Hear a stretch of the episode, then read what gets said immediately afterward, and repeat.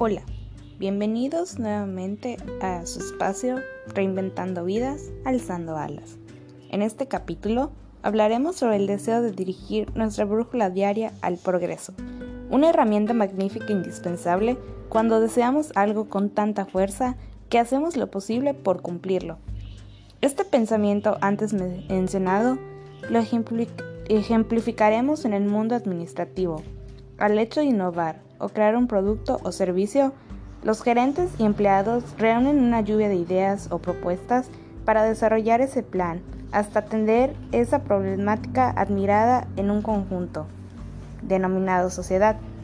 Lo mismo sucede con nosotros. Al considerarnos perfeccionistas, planeamos, no sé, una salida con la familia o los amigos, pero no tomamos en cuenta los factores externos o de riesgo, eh, tales como, si, como por ejemplo si la abuela necesita ayuda para salir o si el hermano tiene un problema y no existe alguna persona allegada al cual, con el cual contar para apoyarlo. Si no nos sale como queremos, ¡pum!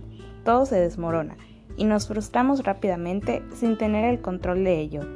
Es por eso que la perfección no llega a tener un buen rendimiento en la vida, porque es un mal presentimiento de todo lo que hubiésemos querido llegar a tener, o cómo nuestros planes hubiésemos querido que, que salgan. Pero sin embargo, no trates de enfocarte en el perfeccionismo.